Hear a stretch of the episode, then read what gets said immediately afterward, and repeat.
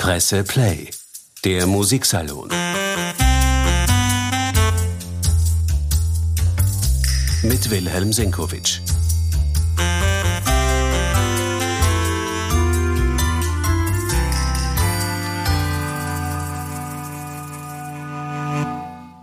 Herzlich willkommen, meine sehr geehrten Damen und Herren. Ich möchte den heutigen Musiksalon dem Komponisten Franz Schmidt widmen, dessen großes Oratorium, das Buch mit sieben Siegeln, gerade wieder einmal in Wien erklingt.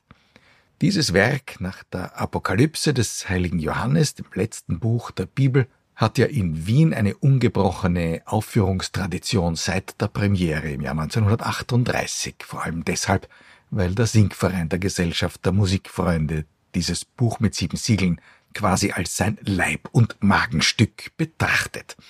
Tatsächlich war Franz Schmidt der letzte große Symphoniker der Spätromantik. Nach Gustav Mahler hat er die Form der Symphonie noch einmal zu ungeahnten Höhen geführt und eigentlich abgeschlossen.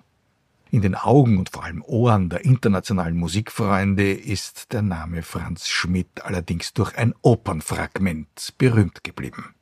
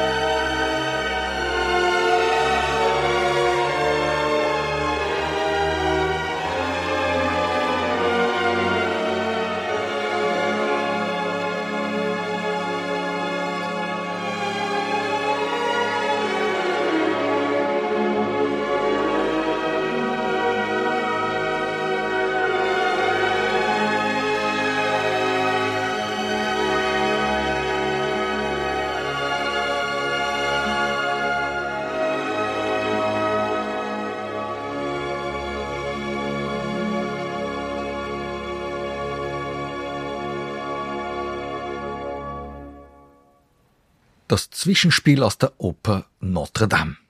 Als es noch ein Wunschkonzert in den internationalen Radiosendern gegeben hat, war das eines der populärsten Stücke überhaupt und wurde ununterbrochen gespielt. Es war auch die Musik, die den Namen des Komponisten Franz Schmidt lebendig gehalten hat. Dazu kam in Wien die Aufführungstradition seines Buchs mit sieben Siegeln des großen Oratoriums nach der Apokalypse, ein Werk, das in seiner Größe jedenfalls zu den bedeutendsten Oratorienkompositionen der Musikgeschichte gehört.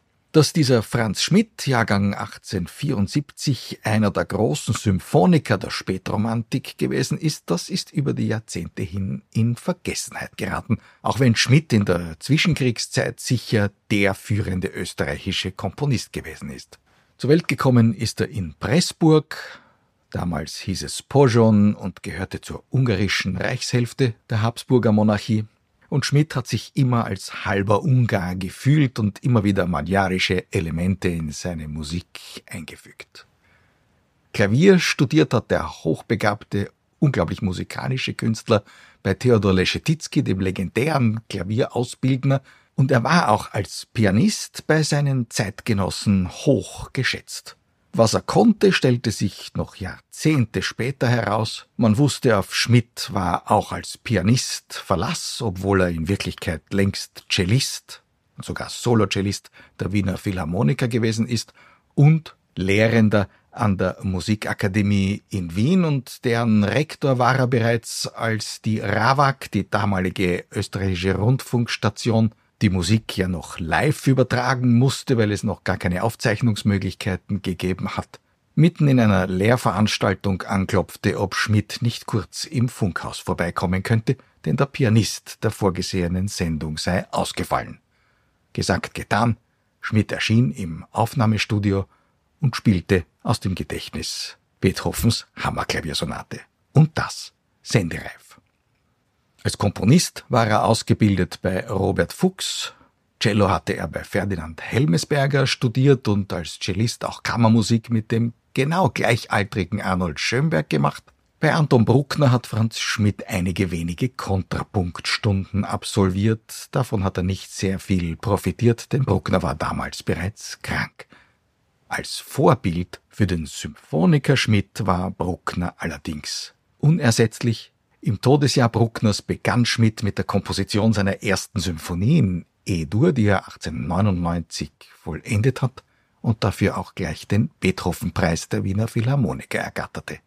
Das Werk verrät bereits ganz den späteren unverwechselbaren Schmidt-Tonfall, auch wenn es in vielen Phasen durchaus noch hören lässt, an welcher Musik sich dieser junge Komponist orientiert hat. Der erste Satz beginnt mit einer hymnischen Einleitung, die über ein erstaunlich lyrisches Trompetensolo in den Allegro-Teil führt, der dann in großem Schwung mit einem von den Hörnern getragenen Thema anhebt.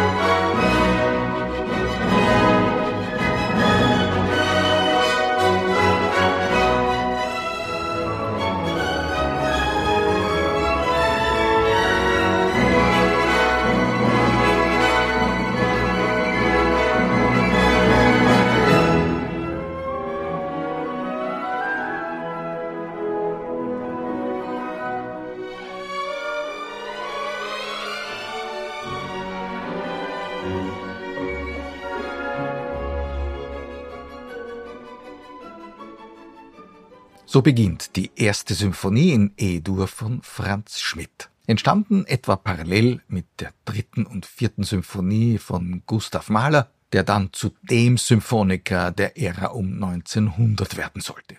Im Schaffen von Franz Schmidt ist eine Pause entstanden, denn der Komponist war zunächst einmal als Cellist im Hofopernorchester und dann Solocellist der Wiener Philharmoniker, vor allem als ausführender Musiker gebraucht und gesucht. Ab 1914 war er Professor an der Wiener Akademie. Im Todesjahr von Mahler 1911 begann Schmidt mit der Komposition seiner zweiten Symphonie in S-Dur, die er unmittelbar vor seinem Engagement an der Akademie und dem Ende seiner Tätigkeit als Cellist bei den Philharmonikern vollenden konnte. Durch die Schule von Franz Schmidt ist eine ganze Generation von Wiener Musikern gegangen. Er war ein großer Lehrer, und das hört man auch an seinen symphonischen Werken. Eigentlich ziehen die Symphonien von Franz Schmidt die Summe aller klassischen Formen. Und vor allem die zweite Symphonie, zwischen 1911 und 1913 komponiert, holt aus dem klassischen Formenrepertoire noch einmal alles heraus. Der erste Satz ist ein Sonatensatz klassischen Zuschnitts.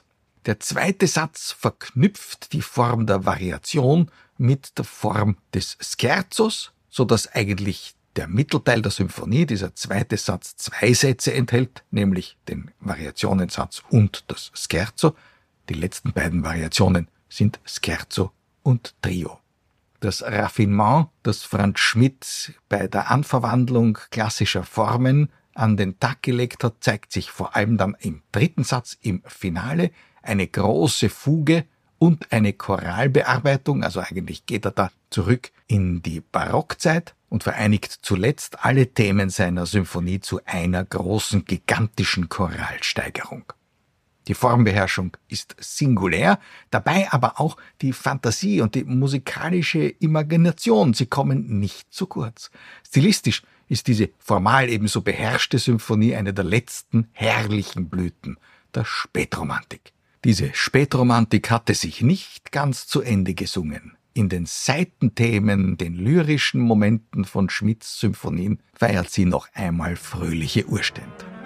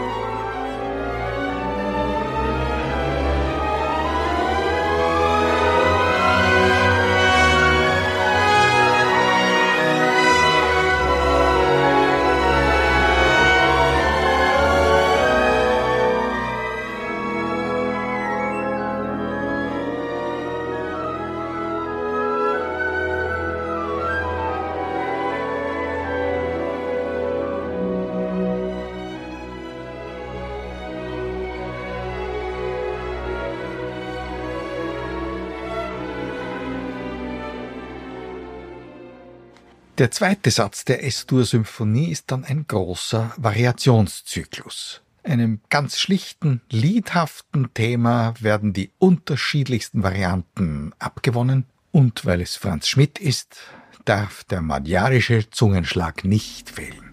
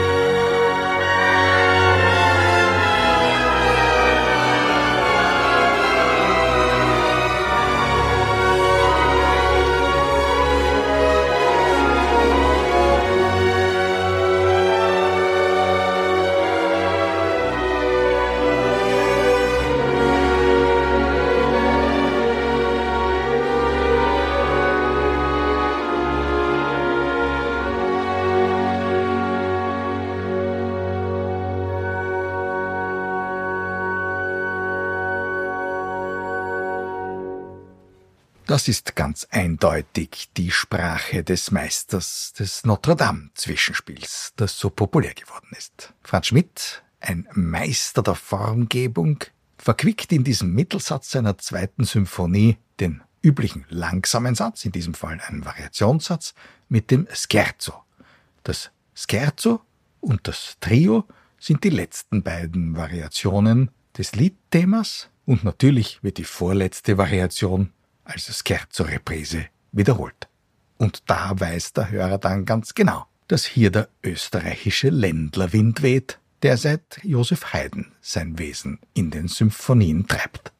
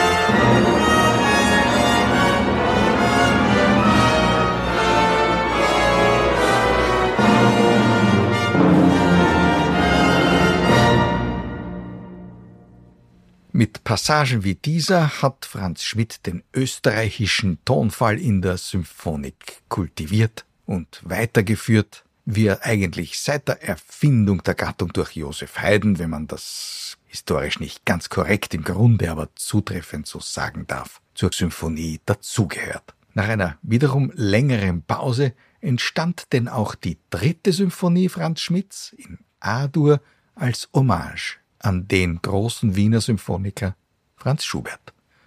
1928, zum 100. Todestag dieses Meisters, wurde ein Wettbewerb ausgeschrieben. Es sollte eine Symphonie komponiert werden im Geiste Schuberts. Gewonnen hat diesen Wettbewerb ein Schwede, Kurt Atterberg, aber Schmidt landete auf dem zweiten Platz mit seiner A-Dur-Symphonie und die ist jedenfalls ein österreichisches Juwel in der späten Symphonik, wenn man in Beethoven-Kategorien denkt, eher eine pastorale als eine Schicksalssymphonie und jedenfalls ein Werk mit einem der herrlichsten langsamen Sätze, die je komponiert worden sind.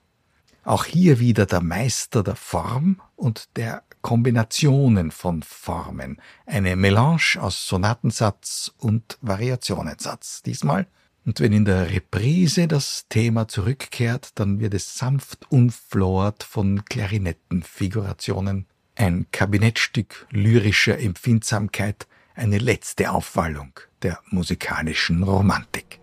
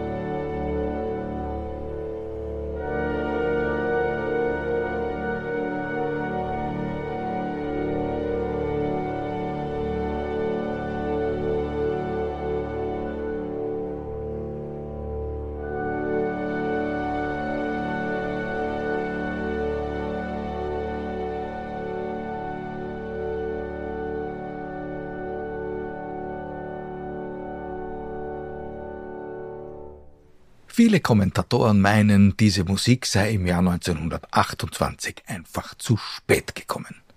Jedenfalls ist einer der Gründe, warum die Musik von Franz Schmidt bis heute so wenig gespielt wird, obwohl jede Aufführung vom Publikum akklamiert wird, darin zu suchen, dass die Musikwissenschaft meinte, in jenen Jahren sei schon die musikalische Moderne absolut regierend gewesen und da konnte man keine spätromantische Musik mehr schreiben.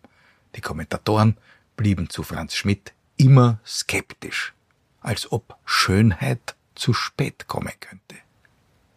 Franz Schmidts vierte und letzte Symphonie trägt denn auch die Züge von Resignation und nimmt sich aus wie eine Rückschau auf vergangene Größe. Entstanden ist sie im Jahr 1932 nach dem Tod der Tochter des Komponisten und sie ist in einem großen, pausenlosen Bogen gearbeitet. Vier Sätze in einem, ungefähr so wie bei Franz Schuberts Wandererfantasie oder bei der großen Hamoll-Klaviersonate von Franz Liszt. Das sind die formalen Vorbilder hier. Ein gewaltiger Trauermarsch für die früh verstorbene Tochter. Er klingt im Zentrum dieser Symphonie und mündet in einen gigantischen Höhepunkt, der von einem Gongschlag markiert, fast auf die Sekunde genau, in der Mitte der Symphonie steht. Auch hier Konstruktivität und Expressivität, wie immer bei Franz Schmidt, vollkommen austariert.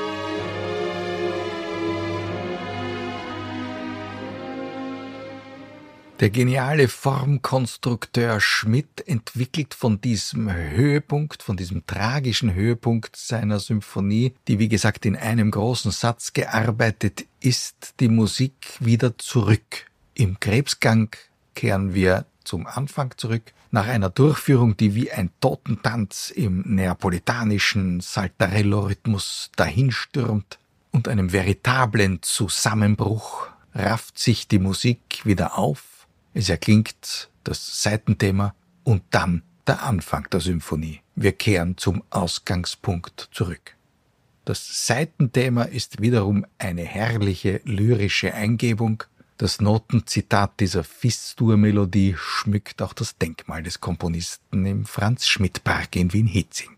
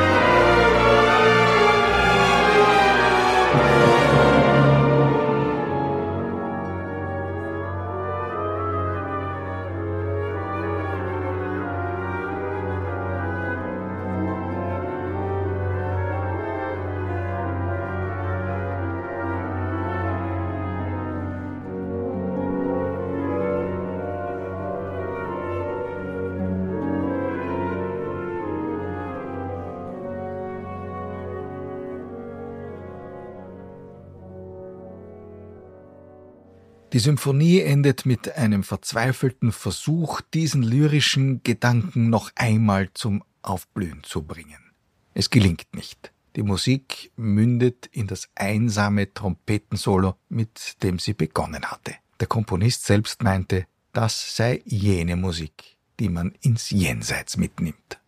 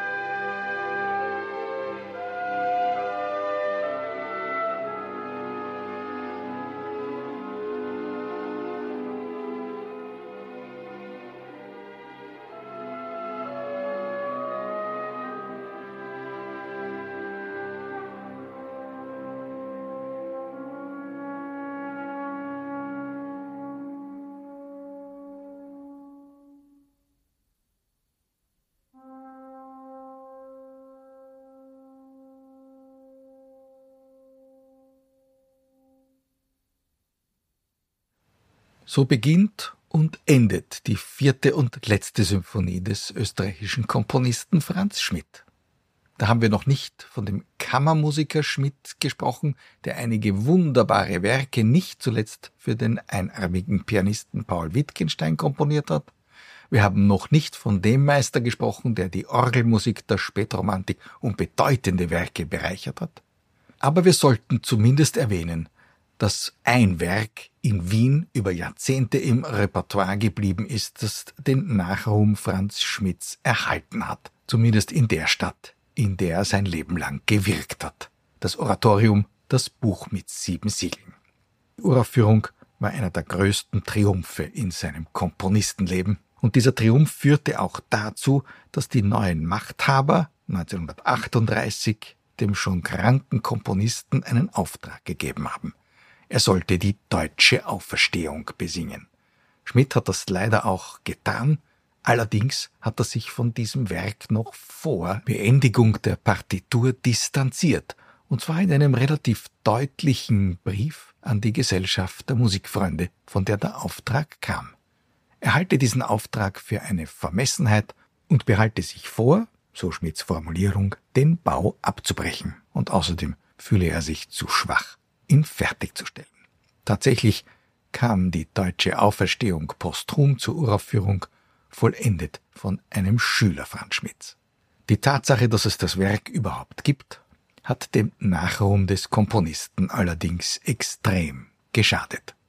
Vielleicht sollte man sich eher daran halten, dass es die deutliche Distanzierung Schmidts von diesem Auftrag gibt und dass er stattdessen ein Werk für den längst exilierten jüdischen Pianisten Wittgenstein vollendete und diesem Quintett in A-Dur sogar noch eine Fleißaufgabe hinzufügte, indem er Wittgenstein, der im Ersten Weltkrieg seinen rechten Arm verloren hatte, auch noch eine Toccata für Klavier linke Hand allein nachlieferte. Dafür fühlte er sich nicht zu schwach. Sicher ist, dass kein Hörer, der es je erleben durfte, das Halleluja aus dem Buch mit sieben Siegeln je vergisst, wenn die Klangwellen dieser Musik in einem Konzertsaal über ihn hereingebrochen sind. Das ist Musik der Zuversicht nach allen Schrecknissen des jüngsten Gerichts. Die katholische Auferstehung lag ihm doch näher als die deutsche. Die Kraft der Musik lässt daran wohl keinen Zweifel.